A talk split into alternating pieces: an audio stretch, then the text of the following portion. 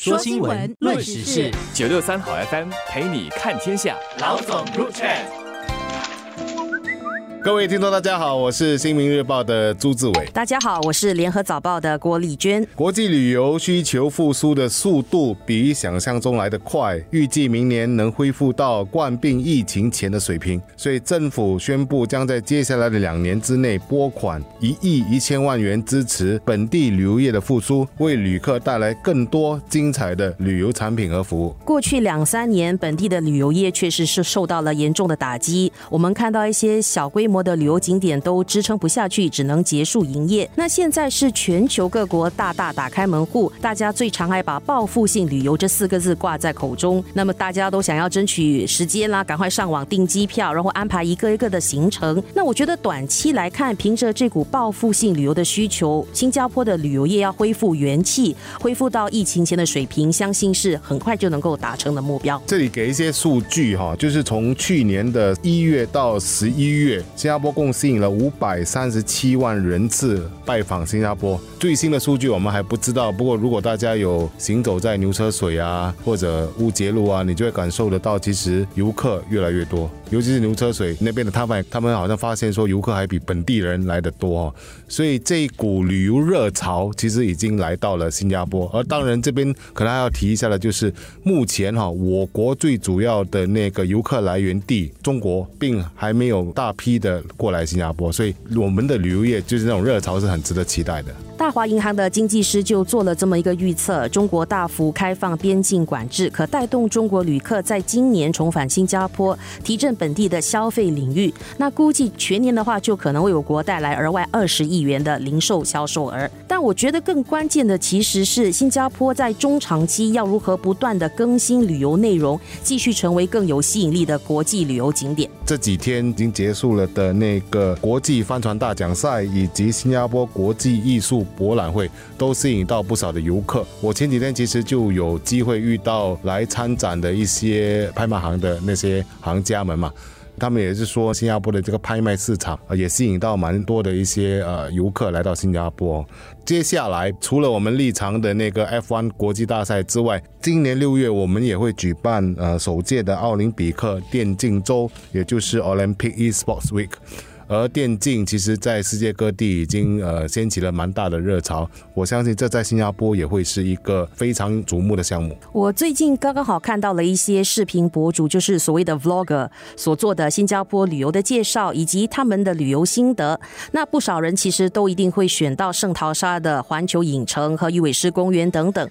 那几乎所有的人到本地来都是要寻找特色美食，也有一小部分人是特地到新加坡来参加活动的，如刚才。志伟说的 F1，或者有些人是特地来观看演唱会的。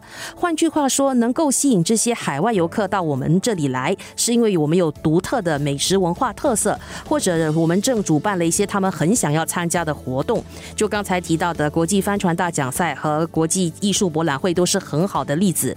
那我想，就如陈胜辉政务部长所谈到的，当局其实一直通过创新的方式，把更多的产品带进本地，要将我国打造为旅游运动。和休闲的活动枢纽，我觉得这个策略在一定的程度上是奏效的。我其实，在做这个题目之前呢，有去看了一下旅游局的网站。那我发现旅游局的网站其实中英文都做得非常不错。给我的感觉就是，新加坡人如果去看那个网站呢，会感觉稍微有一点点的陌生，因为去的地方所介绍的米其林美食啊，坦白说，游客会喜欢，新加坡人未必接触得到。我们新加坡人，比如说去台湾啊、中国大陆啊、香港，我们其实希望能够有一些在地化的旅游项目。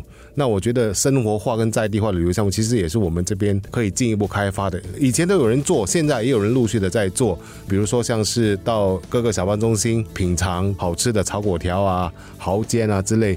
那甚至比如说到我们的一些很有特点的地方，那比如说我觉得说牙龙就是新加坡一个蛮有特点的地方，去走走看看啊。到我们的竹区这些都可以进一步加深游客对新加坡的印象。那新加坡是处在东南亚，在旅游市场方面，我们面对了非常激烈的外部竞争。比如说，泰国政府正在探讨新建赌场，以及像新加坡一样富有赌场的综合娱乐中心。去年十一月，甚至传出马来西亚的马六甲州有意要打造迪士尼主题乐园。那当然，后来发现的只是一场乌龙。很实际的来看，跟我们的邻国相比，新加坡少了一些自然景观作为卖点。那很多的旅游景点都是人造的，一些规模也因为土地面积的关系变得比较小。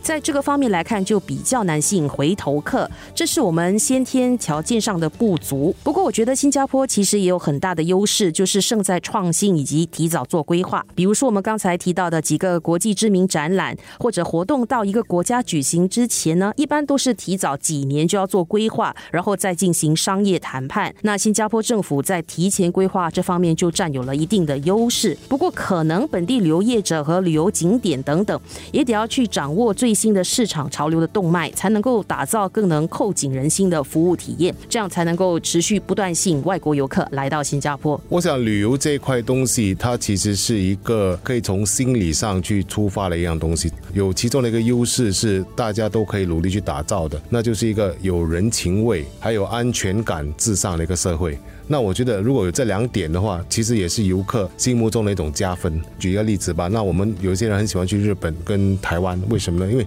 除了美丽的景观之外，其实那边人的一些人文素质啊，都是跟新加坡人蛮契合的，也蛮喜欢的。那安全感更是最主要的嘛。那如果说我们这边的犯罪率能继续的维持低犯罪率，让游客有宾至如归跟安全的感觉的话，那我觉得也是我们开创旅游业的新里程碑的一个大大的加分。